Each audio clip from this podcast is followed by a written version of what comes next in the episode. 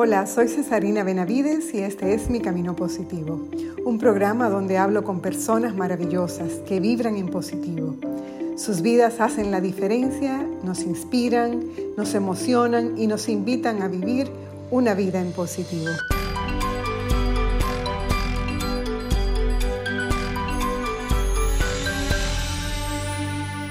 Hace un tiempo me embarqué en una aventura donde lo medito todo, lo cuestiono todo, observo mucho más lo que ocurre a mi alrededor, las actividades normales del día a día, lo que hago y lo que dejo de hacer y por qué, lo que hacen o dejan de hacer otros cuando parece que nadie los mira ni les presta atención, donde piensan que pasan desapercibidos, que sus buenas o malas acciones no tienen testigos, donde hay poco espacio para disimular y sale lo más bello de la naturaleza humana y también lo peor. En este viaje de historias que se entrelazan, he podido descubrir actitudes hermosísimas llenas de espontaneidad, gestos de desprendimiento sinceros, capacidad de escucha ilimitada, de amor solidario, de generosidad que no se niega a sí misma, de perdón que se dona, de saltos por encima de las diferencias, abrazando lo que nos hace iguales. En fin, una cantidad enorme de acciones que engrandecen el ser humano y que denota una naturaleza hecha para la grandeza y la trascendencia.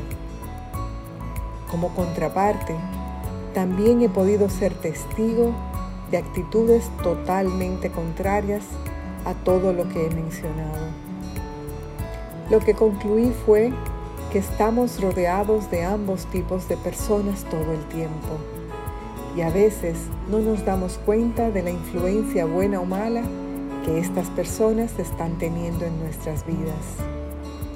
Debemos hacer conciencia porque tarde o temprano acabaremos siendo como una de ellas todo dependerá de qué lado elegimos vivir.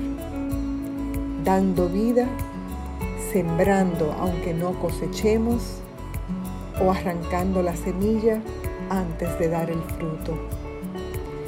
Yo ya hice mi elección, por lo que desde ya estoy con quien quiero estar y donde quiero estar. También elegí lo que quiero ser y lo que nunca seré. Habrá personas que saldrán de mi vida, lugares que nunca más frecuentaré, cosas a las que debo renunciar y decisiones que no aplazaré más. Sé que he decidido correctamente porque solo de pensarlo ya me siento feliz y en paz. La persona con la que converso hoy en su momento me ayudó a tomar estas decisiones por el gran impacto que ha tenido en mi vida a través de los años. Él se define como un ex niño que quiere ser niño y como un ser humano que quiere ser más humano.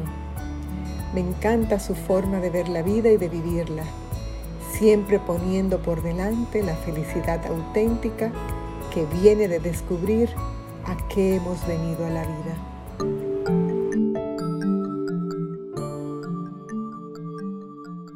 Mi encuentro con Joan fue en un retiro donde él predicaba y yo recibía mensajes transformadores directo a mi corazón. Esto es solo parte de lo que él hace para mejorar la vida de los demás.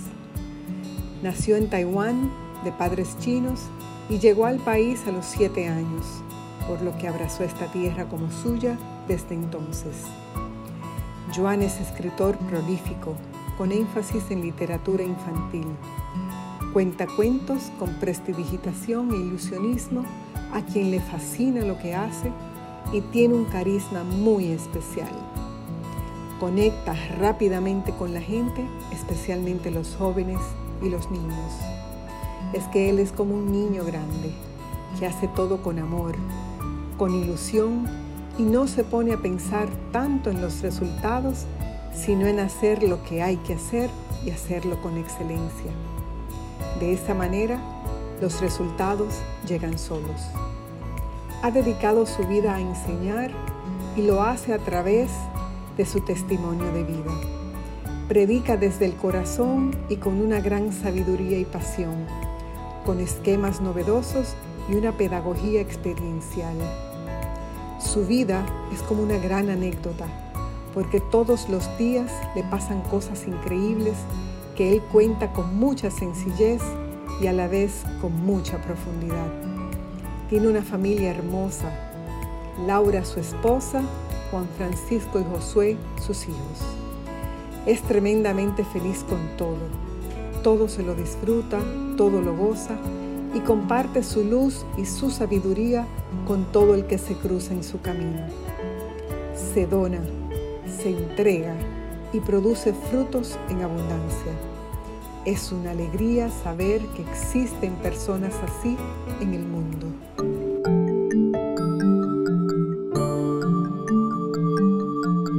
Bueno, pues básicamente, Joan, lo que yo he visto de ti es que tú tienes muchas facetas interesantes.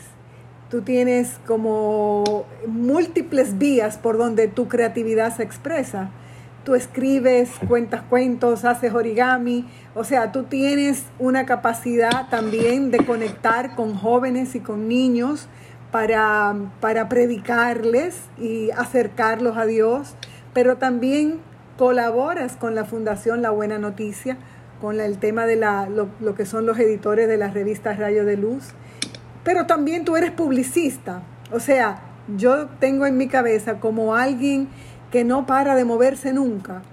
Algo, alguien muy inquieto que parece como un espiral en movimiento todo el tiempo. Entonces yo tengo dos preguntas en una. ¿Cómo tú encuentras el tiempo para hacer tanto y cuál de todas esas es la que más te apasiona? Me has puesto a pensar. El tiempo, dicen por ahí que el tiempo es de las cosas más justas que existen, ¿no? Porque hay 24 horas al día para todos, sin excepción. Yo creo que uno tiene que hacer lo que le apasiona, usando una palabra que, que tú has mencionado. Y lo bueno de mi caso, por lo cual me siento muy agradecido, es que en la vida yo he hecho lo que me gusta hacer. De hecho, no sé si suene un poquito radical, si algo no me gusta hacer, pues no lo hago. Entonces todo lo que me ha tocado hacer es porque me gusta. Y de alguna manera misteriosa, cuando una persona quiere hacer lo que le gusta, el tiempo le rinde. Eh, no sé cuál sería la explicación, no lo sé.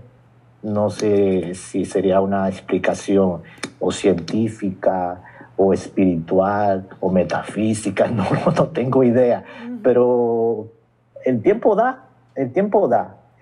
Yo soy una persona que no suelo planificar.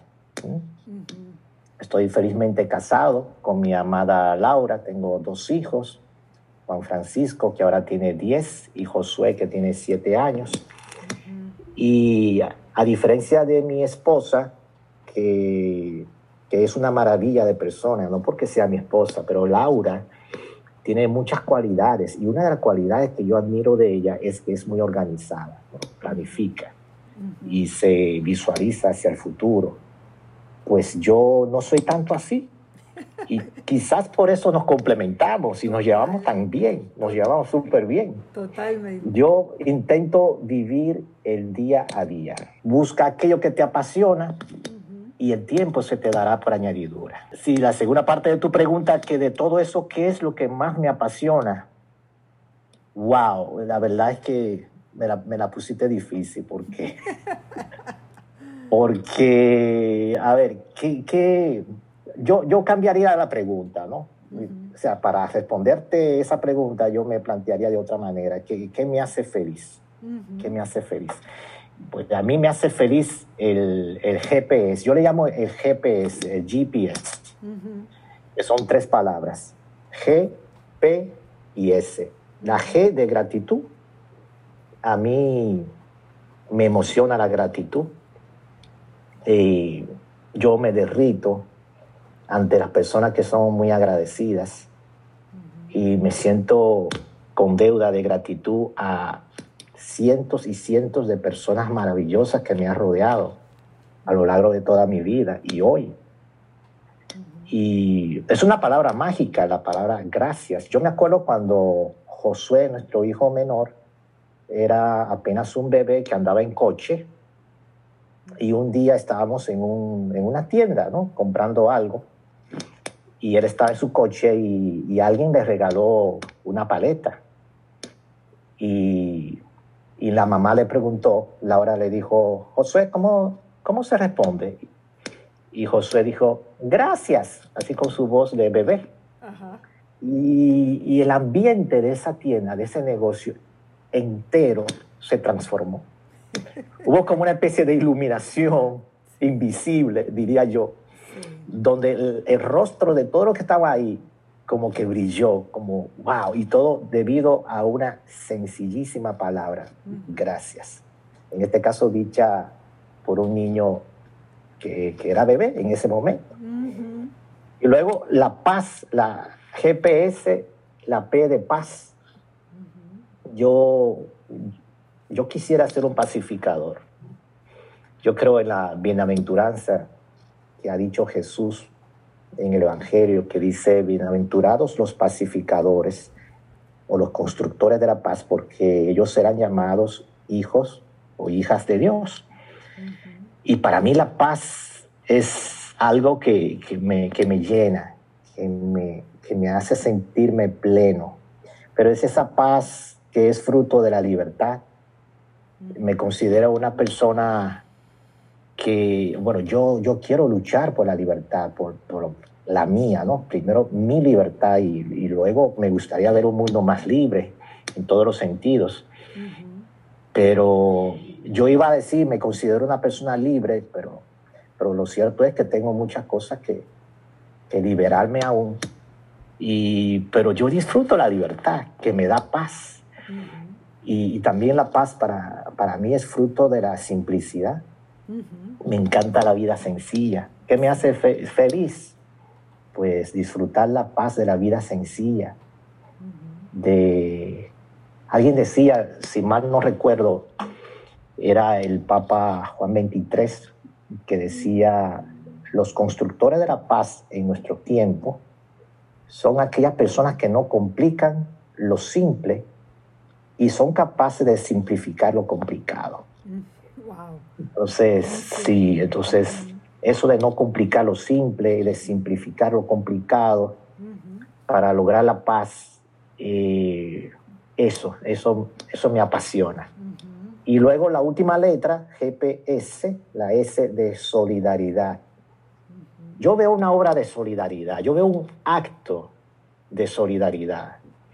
Y yo soy muy llorón, así como tú me ves, tú me escuchas. A mí me salen las lágrimas, me conmueve ver una obra sencilla donde se, muestre la solidaridad. Para mí son de esas, de esa característica del ser humano que nos humaniza tanto y, por, por eso me conmueve. Qué belleza. Y bueno, no sé si con eso te, te voy respondiendo un poquito de lo que totalmente me has, dado, me has dado una, o sea, me has ayudado como a entender que quizás con, con una simpleza como la que me has mostrado en tres, en tres palabras poderosísimas, pero, pero muy sencillas, encontrar o hacer el ejercicio cada uno de nosotros de encontrar ¿Cuáles son esos ejes en la vida que nos mueven o que nos sostienen, verdad? Y que nos ayudan a construir sobre esa zapata. Tú tienes esa zapata de esas tres grandes pilares, gratitud, paz y solidaridad. Wow, eso, eso lo abarca todo básicamente. Pero qué belleza de vida que se sostiene en, en, una, en una roca tan fuerte, ¿verdad? Y es como algo que me, motiva a mí misma a tratar de buscar cuáles son esas rocas en mi vida. Y yo sé que el que nos escuche también va a hacer su ejercicio. ¿Cuáles son esas rocas que, sobre las que estamos caminando y sosteniendo la vida que, que llevamos. O sea, me ha encantado, Joan, de verdad que sí, me ha encantado. A mí, a mí me gusta jugar con las palabras, es algo que me divierte mucho. Uno de mis oficios es el de escribir, ¿no? Yo produzco eh, sobre todo literatura infantil en este momento. He escrito de todo un poco. El año próximo se publicará un libro de microrelatos, ah, de, de minificción, de mi autoría.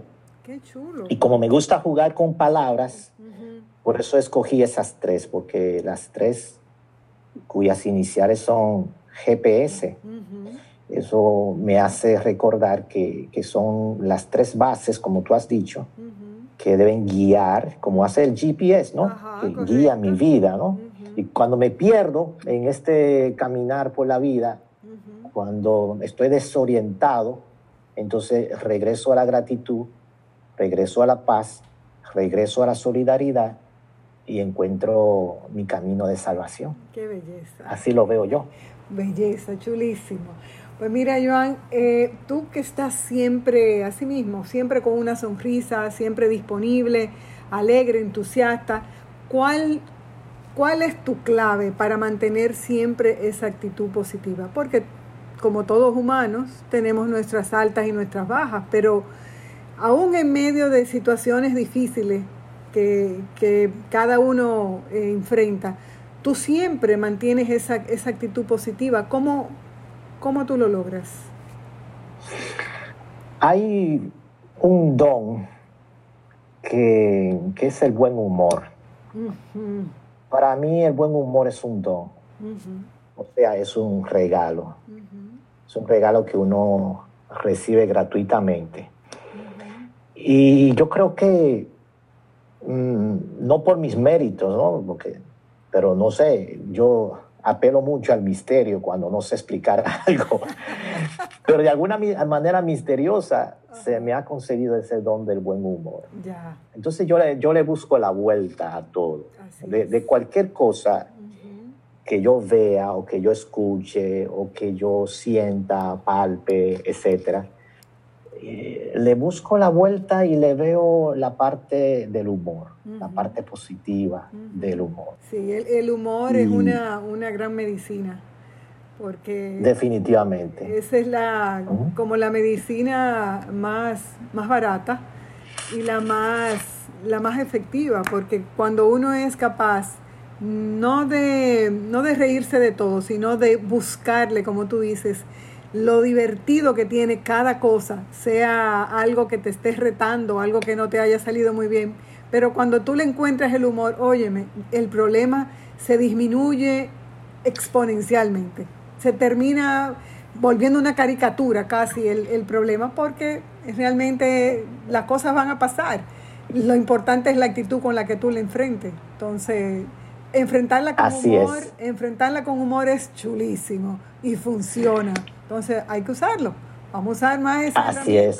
Lo que pasa es que para una persona que tiene esa mentalidad de buscar siempre ese lado positivo de las cosas, voy a decir que se le hace un poco más fácil, Joan, se le hace un poco más fácil porque eh, es un hábito, ¿verdad? Es una, algo que ya está en tu cerebro, que ya está, tú estás mentalizado a responder a las situaciones de la vida de una manera eh, asertiva, de una manera sabiendo que vas a tener una solución, no necesariamente siempre como tú la quieres, pero siempre va a haber una solución porque los problemas todos tienen solución.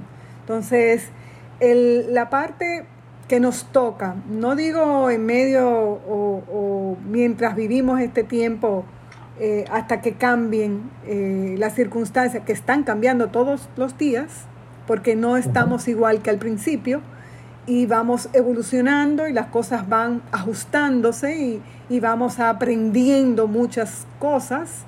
Eh, yo siempre repito que para mí el, el COVID es un lenguaje, un lenguaje que Dios escogió para hablar con la humanidad porque estábamos sordos y estábamos tratando de, de hablar entre nosotros y se nos había olvidado hablar con Dios.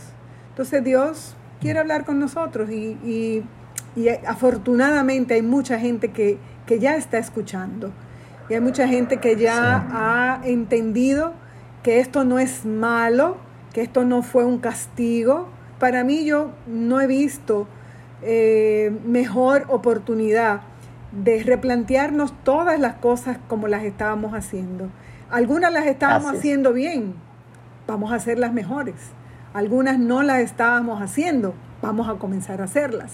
Y así, como esa mirada diferente, que no es que no es que es un tiempo malo, es un tiempo de grandes aprendizajes, de grandes oportunidades y de grandes retos. Entonces, a mí me da muchísima ilusión de que como humanidad nosotros vamos a entrar o estamos entrando en una etapa diferente, como tú decías, una etapa donde, donde hay luz y donde esa luz nos va a llevar a un mejor estilo de vida, más sencillo, más, más simple, menos complicado. Y todas estas cosas que anhelábamos y soñábamos que queríamos y no entendíamos o no sabíamos cómo comenzar a, a, hacerlo. Bueno, pues Dios nos dio todas las herramientas a todo el mundo al mismo tiempo.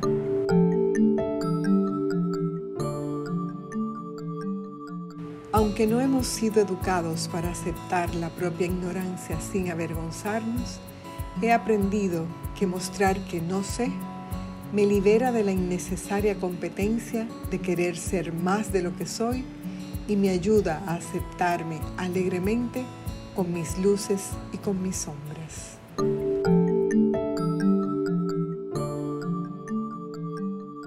Ahorita que hablé de la gratitud, una ocasión en donde yo empecé a valorar más la gratitud fue cuando Juanfra, mi primogénito, tenía como dos años de edad un poquito menos creo. En esa época vivíamos en Nueva York y yo lo llevaba todas las tardes al parque, a lo que llaman allá el playground, Para, para divertirse, ¿no? Hay columpios, hay sub y baja, etc. Y mi esposa, su mamá, trabajaba en una universidad en horario de oficina, así que yo pasaba mucho tiempo con el niño.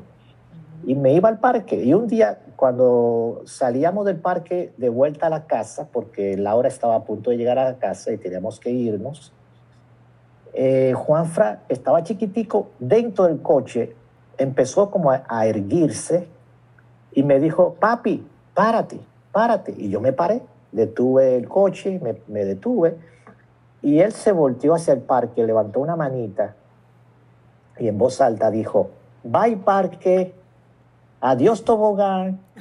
Gracias sub y baja. Gracias columpios. Nos vemos mañana. Mira, en ese momento a mí se me salió una lágrima por un ojo. Y se me hizo un nudo en la garganta, en el estómago, en, todas partes. Y, y me pregunté cuándo fue que yo perdí esa capacidad de gratitud y de asombro que mi hijo me estaba enseñando a recuperar. Y, esos, son, esos son nuestros maestros también, los pequeños. Por eso Jesús decía que de ellos, de los niños y de los que se hacen como niños, es el reino de los cielos. Así es. Qué belleza, qué belleza y qué, qué sensibilidad, ¿verdad? De poder eh, también descubrir esas lecciones, porque como tú dices, todos los días nuestros hijos nos enseñan, pero, pero quizás no estamos en la actitud de aprender.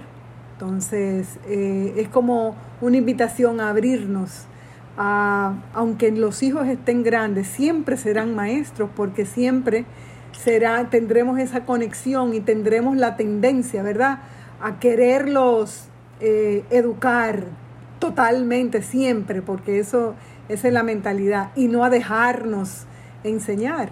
O sea que me encanta esa invitación de poder como asumir el rol del, aprendiz en todo, de ser, de ser, de aprender de todo y de todos. Pues mira, Joan, hay una, ahora que me hablas de Juanfra, ahí sé que recientemente viviste una experiencia muy intensa precisamente con él. Y me gustaría saber de esa experiencia, cuál fue tu principal aprendizaje? Sí, bueno, es que voy a resumir, ¿no? Porque sería un poquito larga la historia, pero resumiendo, a final del mes de marzo de este año, en plena pandemia, en pleno confinamiento, a Juan Fra, que en ese momento tenía nueve años, le empezó a dar como una especie de convulsión o convulsiones en una mano, en la mano derecha, o sea, movimientos involuntarios en su mano derecha, que nosotros pensábamos que era como un brote de, epilepsia. Y se nos recomendó pues mantenerlo en observación, y tal vez es un episodio que no se volvería a repetir, fruto de, del estrés propio de confinamiento, etc pero en, lugar de, desaparecer, lo que se fue, se fueron incrementando los episodios de, esas convulsiones, a tal punto que le hicimos varias pruebas y electrocefalogramas y todo eso y no arrojaron nada, hasta que con una resonancia magnética se le descubrió un tumor en el cerebro, un tumor bastante grande en el lado izquierdo del cerebro que le estaba afectando toda la parte derecha de su cuerpo, específicamente la mano derecha que perdió movilidad y se fue empeorando, ¿no? ya el brazo derecho no lo podía levantar como, como quisiera y la pierna derecha perdió fuerza. Al final tuvimos que conseguir, gracias a la generosidad de, de personas, una silla de ruedas. Y la resonancia magnética fue un jueves, 23 de abril, y se nos dijo que había que, que hacer una cirugía urgente de cerebro para extirpar todo eso. El problema era que los aeropuertos acá, todos estaban cerrados por la pandemia además de que los hospitales no estaban funcionando al 100% de su capacidad, también por la pandemia, y aquí había muchas restricciones para viajar a Estados Unidos, que era donde se nos recomendaba ir, al hospital de Cincinnati de niños. Y no había ni siquiera vuelos comerciales, había que hacerse la prueba de COVID como requisito para salir, y tú sabes que la prueba de COVID se toma muchos días, ¿no? sobre todo en esta época para, en la lista de espera y todo. Bueno, teníamos mucho en contra, teníamos contrariedades y adversidades. Eh, admiro mucho a mi esposa porque ella dijo una frase el sábado, o sea, la resonancia fue el jueves, dos días después el sábado ella me dijo, este no es momento para tocar puertas, este es momento para tumbar puertas. Wow en pocas palabras, no hay tiempo que perder. O sea, no podemos andar por ahí eh, suplicando únicamente, ¿no? Como, como pasivamente a ver qué, qué, se nos puede dar, no hay, sino que tenemos que accionar y, tumbar puertas. Y luego me dijo, ese mismo sábado me dijo, el lunes, o sea, pasado mañana, el lunes nos vamos para Estados Unidos. ¿Y cómo? habría, que, habría que tener autorizaciones, había que incluso el hospital de, de allá tiene que autorizar poder recibirlo, que dicho sea de paso, ellos no estaban en ese momento recibiendo pacientes que no fueran de Estados Unidos. Bueno, para hacerte la historia corta, el lunes efectivamente estábamos montados en un vuelo directo a Estados Unidos. Fue un viaje largo de dos días. Tuvimos que dormir la noche del lunes en Nueva York, donde nos acogió una comunidad de, la iglesia, en la Casa de la Anunciación, dormimos allá. Y tempranito en la madrugada, a salir otra vez al aeropuerto y llegamos a Cincinnati. Y debo decir que, que le debemos mucha gratitud a un pelotón de gente maravillosa que solidariamente nos ayudaron de mil maneras, incluyendo la oración. Eh, el jefe de emergencias del Hospital de Niños de Cincinnati es dominicano y se portó como todo un ángel, ¿no? Eh, el doctor Javier González del Rey. Y él nos fue a buscar al aeropuerto. Nos recogió al aeropuerto en Cincinnati y nos llevó directo al hospital a ingresarlo. Ahí estuvimos haciéndole pruebas, o sea, el martes, miércoles y jueves, haciendo estudios y todo tipo de, pruebas, a ver qué tenía, cómo se puede hacer. No se estaba operando en ese momento. Sin embargo, el cirujano, el neurocirujano, que también es un otro ángel, vamos a decirlo así, eh, empujó a las autoridades del hospital para que permitiera el viernes operar a nuestro hijo Juan Francisco. Y así fue. El viernes fue operado y se le extrajo el tumor que luego de unos días de espera con la, con la biopsia resultó ser un tumor benigno. Afortunadamente, todo salió muy bien. El equipo médico maravilloso. Juan Fra a los dos días se le quitó la venda y él siempre le ha gustado explorar. Entonces él dijo que quería explorar el hospital. Entonces, con una persona del hospital, especialista en rehabilitación, salimos a pasillear y él caminaba como si nada hubiera pasado en su vida, o sea, caminaba todo normal. Y después llegamos a unas escaleras y ella le dijo, baja, baja hacia el piso de abajo y luego vuelve a subir. Y yo me puse la mano en la cabeza, pero se está volviendo loca. Si este niño necesita silla de ruedas. No, pero él bajó su, su escalera solito y subió. Y cuando subió, él dijo, yo quiero probar algo. Y antes de que pudiéramos reaccionar, pegó un brinco, o sea, saltó. Sí, sí, ya tú imaginas que la mamá dijo, la mamá le gritó, Juanfra, tú acabas de ser operado del cerebro, no hagas eso. Y él con esa naturalidad y esa ingenuidad, si se quiere, propia de los niños, dijo, yo quería saber si podía brincar y yo brinco muy bien. bueno, al, día siguiente estaba jugando fútbol Después, al, otro día, estaba jugando básquetbol. El médico nos dijo, se puede ir para su casa. No necesita rehabilitación acá, no necesita terapia, váyase para su casa. Y yo quisiera, porque lo, fue, fue una experiencia muy, muy intensa, ¿no? Yo le llamo deporte extremo en, plena pandemia. Pero esa, o sea, ¿qué hay en la mente de, Juan Francisco? Tú decías, o sea, su, cómo él procesa las cosas. Eso, eso, pero, ahí hay una intervención divina, mm, Joan, no puede Mira, yo te, yo te cuento, mira, nos dieron de alta en el hospital, pero teníamos que quedar en Cincinnati todavía porque a los 15 días teníamos una cita, ¿no? De dar el seguimiento y, de quitar los puntos de la, sutura, ¿no? Y así que rentamos un apartamentito allá en Cincinnati, cerca del hospital. Cuando llegamos al apartamento, Juan Fra se tiró en el sofá que había ahí y me dijo esto, que también lo anoté. Me dijo, en estos días tenemos que vivir como la vida nos lleve. Y yo dije, ya, este está, este está más claro que yo. Y tú sabes cuál es la versión de Juanfra. Si tú le preguntas a Juanfra, Juanfra, cuéntame de, de lo que te pasó. Entonces él te dice, oh, mira, yo durante la pandemia, durante la cuarentena, me fui de vacaciones a Florida, a casa de mis primos, y gocé muchísimo. Y de paso, me hicieron una cirugía de cerebro. Entonces,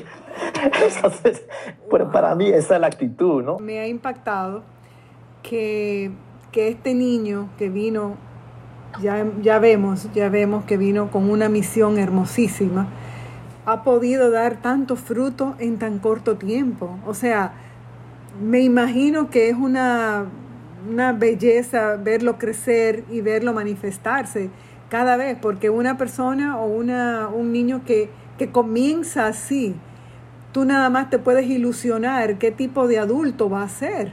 O sea, cómo tú visualizas lo que ese muchachito va a ser capaz de hacer si con tan poca edad, mira todo lo que ha hecho, mira todo lo que ha mostrado que hay dentro de él, aquella fuerza que definitivamente le viene de lo alto para poder actuar, pensar y, y sentir todo aquello que ese niño siente. Es que los dos son, han sido y serán tremendas bendiciones para nosotros y, espero que para mucha gente. Josué también. Por eso yo quiero, yo quiero, por eso me defino como un ex niño aspirando a ser más niña. Ay, yo quiero también, yo quiero, yo quiero ser niña también. Me encanta, me encanta eh, eso que tú decías de volver a, a, de, a descubrir nuestra curiosidad. Cuando la dejamos de lado, cuando comenzamos a, a elegir las palabras para caer bien o para decir las cosas adecuadas en el momento adecuado, cuando dejamos de ser espontáneos, Joan, o sea, esa belleza que tienen los niños de ver las cosas con, con esa magia, ¿cuándo paramos de hacerlo y por qué? En, este, en esta conversación me has dejado como con mucho en qué pensar, mucho en qué ocupar mi mente de manera positiva para lograr como volver a ese camino, a ese camino que, que abandoné y no sé por qué. Mira, y acaba de abrir la puerta Juanfra y entró. Hola, Juanfra. Hola. ¿Tú te acuerdas cuando tú hiciste la confirmación el año pasado en la iglesia? El día de la confirmación llega la mamá, mi esposa Laura, con una camisa manga larga, nueva y blanca. Y le dice, Juanfra, ponte, ven a ver, a ver cómo te queda esta camisa para la confirmación. ¿Y tú te acuerdas lo que tú le dijiste, Juanfra? Sí. Sí. ¿Qué tú le dijiste? Que porque yo me tengo que vestir formal. Y después que tú dijiste, ¿cuál fue la explicación que tú dijiste? Porque ¿Te acuerdas? Dios es mi papá y con mi papá yo no me he visto formal. Dice Juanfra. Mi papá hasta me he visto sin ropa. Tuviste la espontaneidad. Y después me dijo, después me dijo, además, El Espíritu Santo es un amigo y con mis amigos yo no me he visto formal. Oye. Pero fíjate la mentalidad ¿no? que tenemos que aprender. Si. Dios es amigo y, y si Dios es papá, pues mi trato con Dios debe ser con la más, con la mayor sencillez posible. Sí. Eso es. Sí. Y eso, Tienes que ser como a ti te gusta, no como que a, a ti te dicen que tú seas. Dios o sea, ser auténtico, Ser auténtico. ser tú mismo. Mira, Joan, finalmente me gustaría saber si tú tienes algún sueño por cumplir. Wow, qué pregunta. Yo sueño con muchas cosas, pero mi principal sueño tiene que ver con el mundo, con la humanidad. O sea, esa mentalidad de que todos los seres humanos somos una gran familia. Por eso yo no soy muy amigo de las fronteras, las fronteras humanas, aunque yo entiendo las fronteras, pero creo que somos una gran familia global. ¿Y qué sueño tengo? Yo sueño con, con el reino de Dios, que no es más que lo que hace unos años se llamaba la civilización del amor, construir aquí en la tierra un mundo más potable, más oxigenable, un mundo más habitable para todos los seres humanos. Pues, Esta pandemia me ha hecho eh, reconfirmar lo vulnerables que somos y lo privilegiados que somos un grupo bastante pequeño, entre ellos me encuentro yo. Mi sueño es que seamos solidarios, la, la S, ¿te acuerdas? De GPS, la solidaridad, que, sea, que, que tengamos un mundo más solidario, en donde yo principalmente tengo que luchar por eso y, y educar a mis hijos en eso, y dejarme educar por mis hijos en eso. Así es. Mira, Joan, y un, un mensaje para un mensaje positivo para las personas que nos escuchan. Lo que está pasando, está pasando. Y todo temporal es temporal. Como a mí me gusta mucho jugar con palabras, yo creo que no se trata de resignarnos. Hay gente que se resigna, ¿no? Hay, hay gente que habla con mucho pesimismo, incluso sobre, sobre el país. Y no se trata de resignarnos, hay que agregarle una A a la palabra resignarnos, que es la A de amor precisamente. O sea, convertir resignarnos en reasignarnos. Yo creo que lo que tenemos que hacer es cada uno reasignarse, o sea, resetear, reiniciar, volver al puesto en el equipo que nos debe tocar. Como, como empoderarse de nuevo, por decirlo así. Y eso es posible.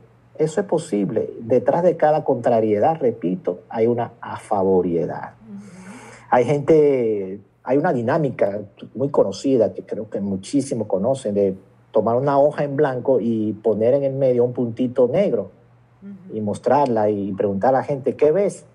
Dicen que el pesimista es el que dice, yo veo un punto negro, pero el optimista es el que dice, yo veo una hoja en blanco. Es cierto que hay un punto negro en el medio, pero lo que veo es una hoja en blanco. Pues yo quisiera dar un paso todavía más allá, que trascienda un poco eso más. Yo, yo veo la mano que está sosteniendo ese papel. Entonces, yo creo que si si cambiamos la mirada, reseteamos la mirada, podemos ver que detrás de todo, de toda la hoja en blanco, de todo el punto negro, hay una mano que está sosteniendo eso. Y esa es mi fe. Y si hay esa mano no falla, el Papa Francisco en, la, en el discurso que hizo a final de marzo, que salieron, salió en las noticias esto de su, su, mensaje al mundo y a la ciudad, con la plaza de, San Pedro vacía. Él tomaba el pasaje evangélico de la tempestad calmada, cuando los discípulos iban en la barca y se desató una borrasca y Jesús se levantó y calmó la tempestad, Jesús que estaba dormido previamente. ¿no? Yo digo, que si Jesús está en esa barca y yo también, pues ya no se trata de mi barca, sino de nuestra barca, pensar más colectivamente. Es la barca de Jesús y la mía y la de los demás. Por eso no se va a hundir, porque si se hunde mi barca, quiere decir que se va a hundir la barca de Jesús. Y si creemos en Jesús, nosotros los cristianos, los que confesamos esta fe, es que Jesús no va a permitir que la barca se hunda porque Él no solamente es compañero de tribulación, Él también es compañero de tripulación. O sea, vamos en la misma barca.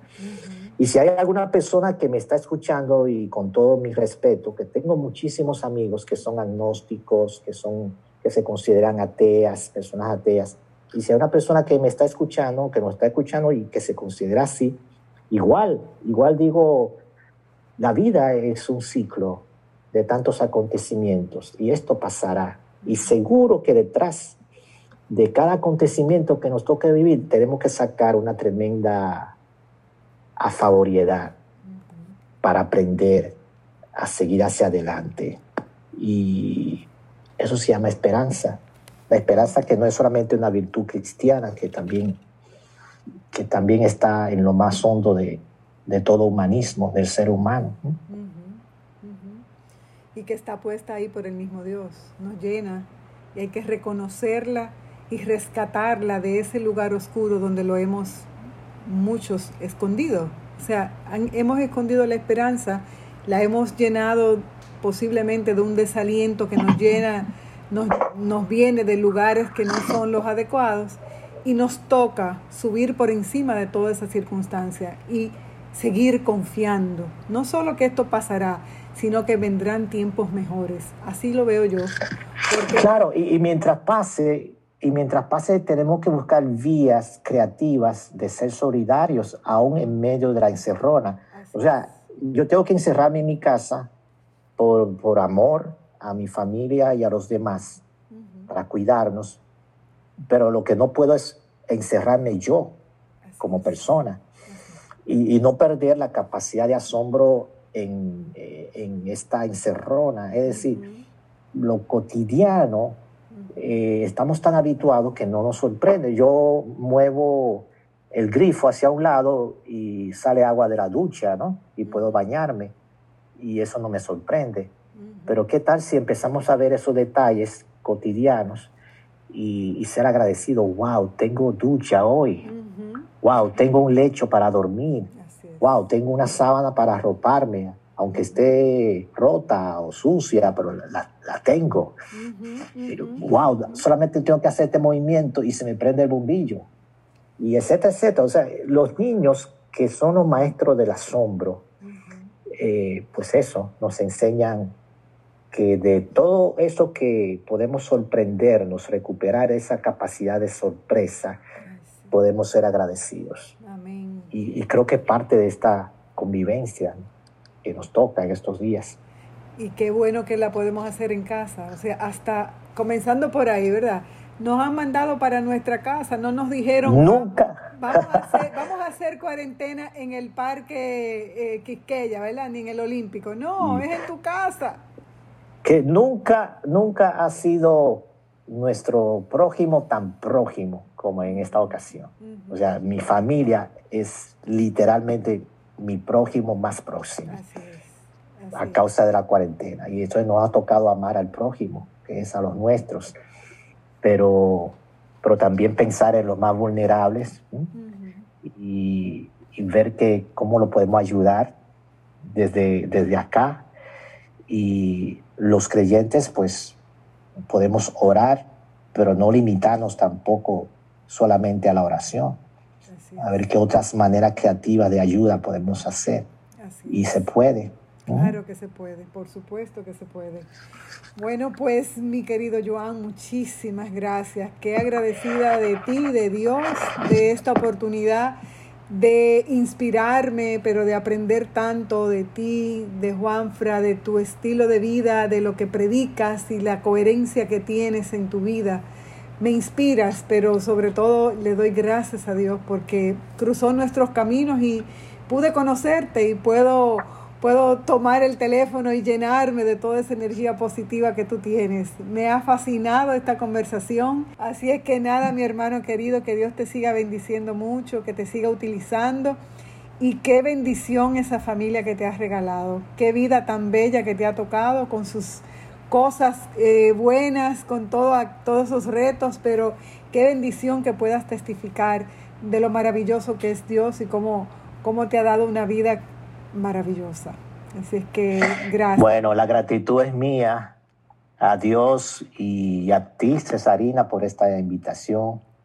Y, a las personas que nos están escuchando, pero gracias, gracias. Y que estamos unidos, estamos unidos en la plegaria, en el corazón. Estamos pasando todo esto como una gran familia. Así es. Y para finalizar, comparto con ustedes esta corta reflexión. Había perdido mi capacidad de asombro. Había apagado la llama de la sorpresa, el dejarme sorprender por las cosas sencillas y maravillosas que suceden en el mundo y en mi vida todos los días, todo el tiempo.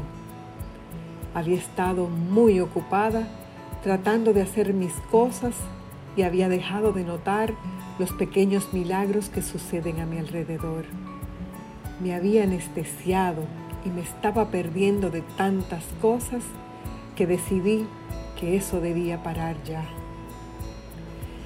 Había pagado esa espontaneidad por hacer que todo pareciera normal y que todo estaba bajo control.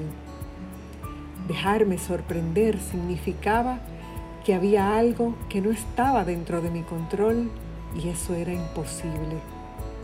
¿Por qué lo hacía? Quizás por algunas malas experiencias con las sorpresas o simplemente porque con el tiempo se me distorsionó el concepto. Hoy redescubro que anhelo el asombro, los nuevos descubrimientos, el estar abierta a lo que aún está por revelarse ante mis ojos y deslumbrarme. Hoy anhelo ser sorprendida por las maravillas de cada día, por las cosas sencillas que se vuelven extraordinarias y que pueden transformar mi vida si las dejo. Soy Cesarina Benavides y este es Mi Camino Positivo.